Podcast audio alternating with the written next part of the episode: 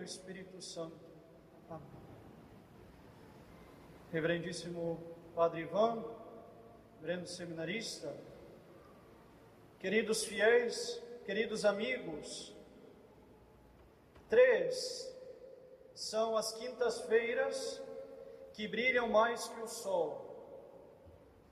A Quinta-feira Santa, a Quinta-feira da Ascensão do Senhor e a quinta-feira de Corpus Christi.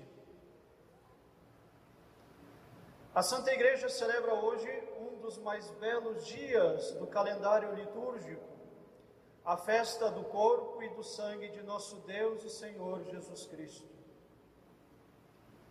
Celebramos esta festa tendo apenas terminado de celebrar os mistérios pascais que culminaram com a solene celebração da festa de Pentecostes.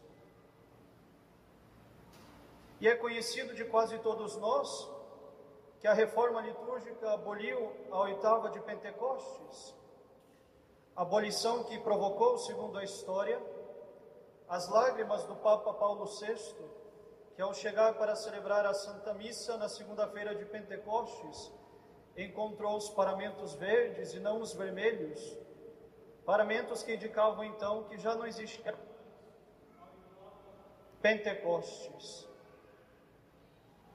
Infelizmente, alguns anos antes, em 1962, ao se reformar o missal tridentino, aboliram-se algumas outras oitavas, dentre as quais a oitava da festa de Corpus Christi, oitava que existia desde 1316, quando o Papa João 22 havia autorizado que o Santíssimo Sacramento fosse exposto e adorado durante oito dias depois da celebração da festa de Corpus Christi.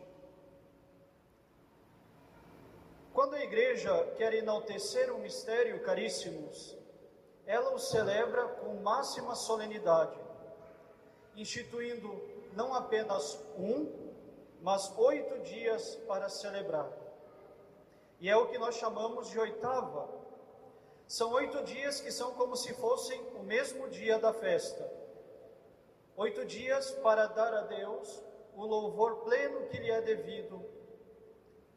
Oito dias que vão nos acostumando a descer pouco a pouco do tabor da glória para voltar para a simplicidade do dia a dia. É por isso que existem as oitavas de Natal, de Páscoa e Pentecostes. E é por isso que existia, até pouquíssimo tempo atrás, a oitava de Corpus Christi.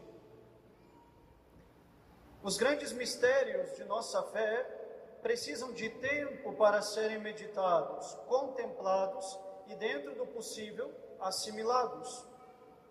Um só dia não basta.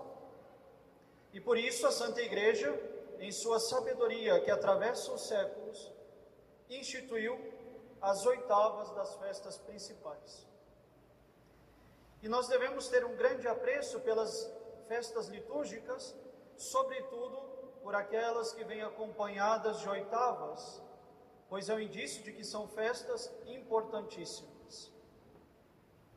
E por serem importantes, devemos não somente nos prepararmos bem para celebrá-las, mas, uma vez que as celebramos, aproveitar bem os dias de sua oitava. Se quisermos ter nosso coração em sintonia com o coração orante da Santa Igreja, meus amigos, é preciso reverenciar e viver bem as suas festas e as suas oitavas.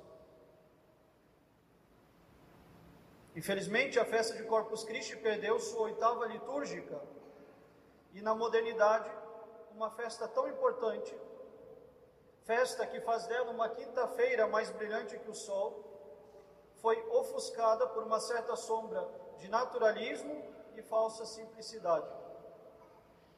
Quem sabe um dia, queira Deus, veremos Corpus Christi ser honrado outra vez com as glórias de uma reconhecida oitava celebrativa. E por que eu digo isso, caros fiéis? Digo, pois é de grande proveito para a vossa vida de católicos que vivais segundo o espírito da oitava de Corpus Christi. A oitava de Corpus Christi, ou ao menos a sua vivência em espírito, é importante por dois motivos.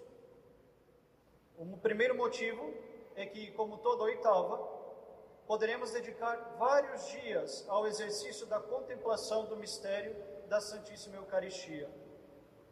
Afinal, como poderíamos pressupor que apenas um dia seria o suficiente para nos enxertar por inteiros no mistério da transubstanciação, da comunhão eucarística, da presença de Jesus em nossos sacrários? O primeiro bem feito da vivência da oitava de Corpus Christi é, portanto, o de elevar as nossas mentes e as nossas almas ao mistério da presença eucarística de Cristo entre nós. O segundo bem feito, queridos amigos, é mais íntimo e mais pessoal. E apenas um único dia de festa não pode alcançar tamanha graça. É o fato de vivermos nossa amizade com Deus. Um amigo que não visita o outro amigo, que não fala com outro amigo, que não expressa o seu amor de filia, de amizade por seu outro amigo, não pode ser chamado verdadeiramente amigo.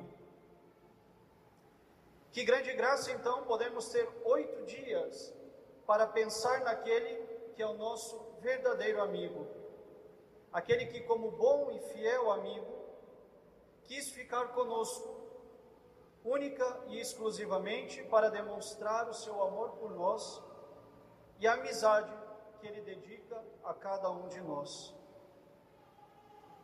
A vivência da oitava de Corpus Christi, meus caros amigos, nos ajuda poderosamente a viver melhor nossa amizade com Deus e a mergulhar nessa relação de amor com Ele.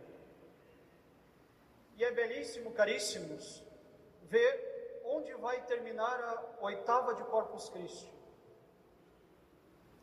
Depois de ter celebrado durante oito dias nossa amizade com Deus, por meio da Sua presença na Eucaristia, celebraremos a festa do Sagrado Coração de Jesus.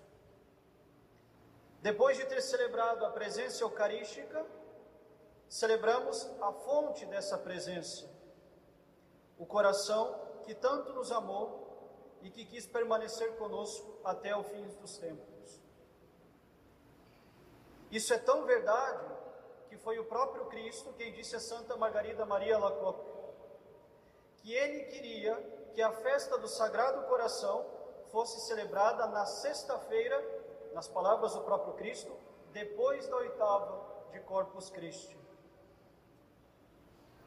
E é por isso, meus amigos, que na sexta-feira da semana que vem iremos celebrar a festa do Sagrado Coração de Jesus. Como viver então de maneira salutar e eficaz estes próximos oito dias que se seguirão? Pois bem, a melhor maneira de o fazer é continuar repetindo o gesto principal da celebração de Corpus Christi a Santa Missa e a adoração do Santíssimo Sacramento. Nós podemos, portanto, caríssimos, fazer o propósito de assistir todos os dias desta oitava à Santa Missa e de comungar todos os dias nos próximos oito dias. Nós também poderemos fazer oito dias de adoração ao Santíssimo Sacramento. Podemos fazer diariamente visitas ao Santíssimo, presente, aliás, em quase todas as igrejas de nossa cidade. Em família, antes ou depois das refeições, por exemplo, nós podemos recitar juntos uma comunhão espiritual. Podemos ler antes ou depois do terço em casa os textos que São Tomás de Aquino escreveu para esta festa. E, sobretudo, meus amigos, podemos nos preparar para celebrar a festa do, do coração sacratíssimo de Jesus. Podemos, daqui até sexta-feira da semana que vem, recitar a ladainha do Sagrado Coração. Podemos recitar a novena do Sagrado Coração. Podemos convidar um padre para entronizar o Sagrado Coração em os nossos lares, se ainda não é o caso. Podemos realizar muitas outras devoções ao coração que tanto nos amou e que por nós é tão ingratamente correspondido. Enfim, meus caros amigos, temos tantos meios para vivermos bem estes dias da oitava da festa de Corpus Christi. E os frutos dessa oitava dependerão do tamanho da nossa generosidade para com Deus. É como canta Santo Tomás de Aquino na sequência da missa de hoje. Quantum potest, tantum aude. O que podes, ousa. Ou seja, o quanto estiver ao nosso alcance, façamos. Sejamos generosos com nosso Senhor. Vivamos bem esta festa de Corpus Christi e os oito dias que se seguirão. Sejamos amigos daquele que se fez presente, que se faz presente nos acidentes do pão e do vinho única e exclusivamente para ser nosso amigo. E imploremos com ardente desejo, na comunhão desta Santa Missa, vinde, meu Jesus, vinde ao sacrário e ao tabernáculo do meu próprio peito. Louvado seja nosso Senhor Jesus Cristo. Graças e louvores sejam dadas a cada momento. Em nome do Pai, do Filho e do Espírito Santo. Amém.